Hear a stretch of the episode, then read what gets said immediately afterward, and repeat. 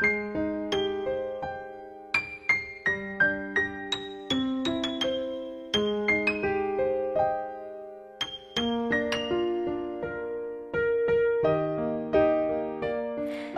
各位好，欢迎走进由林然 FM 工作室特别制作播出的高考陪读生栏目。你好，我是你的陪读生林然。今天是二零一六年三月四日，星期五，距离二零一六年高考还有九十五天。昨天的节目当中呢，我们是聊到了高考数学这只磨人的小妖精，也是根据我们的听友温水莲漾在播客平台上提出来的问题做的一个小解答。那在昨天节目结束之后呢，李漾给到了我们一些反馈，也提出了一个新的问题。他说他一直觉得，计划总是赶不上变化。计划了也有很多不能够达到期望值，因为有时候啊，数学题很难的话，时间会耗费很久，就赶不上自己原来的计划了。也许我不能够制定出一个完全适合你的私人的复习计划，但是呢，我可以给你的计划提一点小小的意见。那么今天的节目呢，我们就从你要考试的科目说起，来给你一些备考意见。首先呢，我们来讲一讲语文。语文当中呢，跨学科的试题千万别给忽视了。对于重点的文言实词啊、虚词啊、文言句式这些知识要点，要强化训练。默写呢，要注重整理出来你容易错的高频词汇。在二零一五年的试题当中呢，有些省市出现了一些新的题型，比如说是古代文学常识以及图文的转换题。也许你在的城市啊，也出了一些新题型。那在你复习的时候呢，就要格外的注意强化这些新题型的练习。高考语文除了作文之外呢，还有一个大头的题目叫做阅读。那阅读的类型你要掌握了，各个类型的回答方式一定要好好的记牢了。我相信你们在上课的时候，老师都会给你们归纳实用类的题目该怎么答，散文有什么要点，小说和人物传记有没有一些备考的重点，这些呢，你都要在课上的时候认真的听老师讲解，或者把他发下来的那些资料呢，好好的研究一下。不要到考试的时候两眼一摸黑，完全答不到点子上。另外呢，语文全国卷上曾经有一道阅读题，名字叫做《古代食品安全监管数略》，要求考生在阅读完文章之后，梳理出中国历代在食品安全监管方面的法律和管理经验。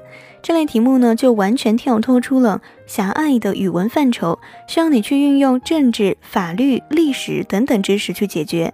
因此呢，跨学科试题还是需要大家关注一下社会热点的问题了。再来说说好多人惧怕的数学。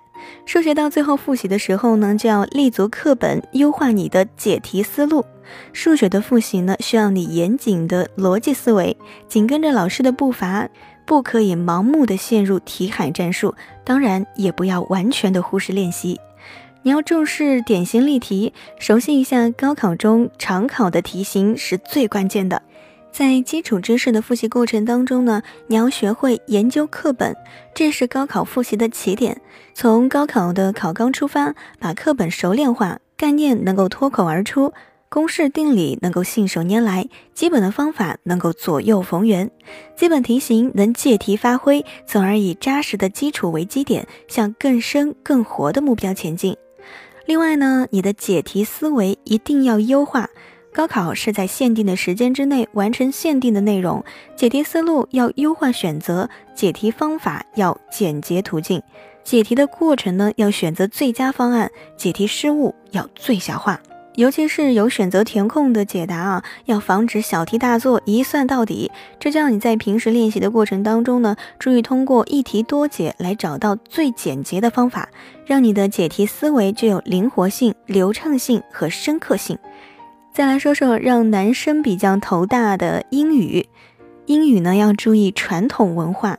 考纲和考试说明呢，要求考生们掌握大约三千五百个单词，因此呢，词汇的记忆和理解就变得非常的重要。第一轮复习，你要将词汇通过近义词、反义词、词根、词缀以及构词法的知识记熟。在你现在的二轮复习当中呢，要在三千五百个词汇当中挑出历年完形填空选项中的重点单词进行深挖。像是一些介词啊，你就要熟悉它的搭配。当然，你也要特别注意新进入考纲的词汇，尤其是一些动词。你不仅要知道这些词的意思，还要了解这些动词的搭配、用法、过去式、过去分词等等特殊的变化。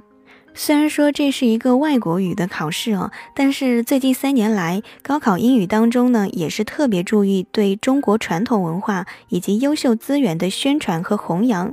所以建议大家在备考的时候呢，掌握各种应用类的信件写作方法，比如像是邀请函、自荐信、感谢信、道歉信等等，并且熟悉一下各种相关的题材和句式，内容上呢体现出文明、和谐、诚信、友善等等主题。你还要了解一些传播优秀传统文化的话题，像是游览名胜、民俗节日等等。尤其对于一些传统文化的专有名词，一定要加深记忆。好了，今天给到你的意见就这么多。如果你在听节目的过程当中，或者是节目之后，还有一些问题想要问我，欢迎打扰我这个高考陪读生。你可以加入我的听友群，群号是四二三七零幺五二九四二三七零幺五二九。或者来到新浪微博搜索 DJ 林然，大写的 DJ 比冷多一点的林，偶然的然，评论或者私信我都可以看到。获取最新的节目信息，记得订阅你现在正在听的电台。当然，也欢迎你来到新浪微博上关注网络播客林然 FM，聆听的林，我是你的陪读生林然，我在我的城江苏的某座城的某个角落陪着你。希望你在高考进入倒计时的时候。不要怕，不能怕，我们明天再见喽，拜拜。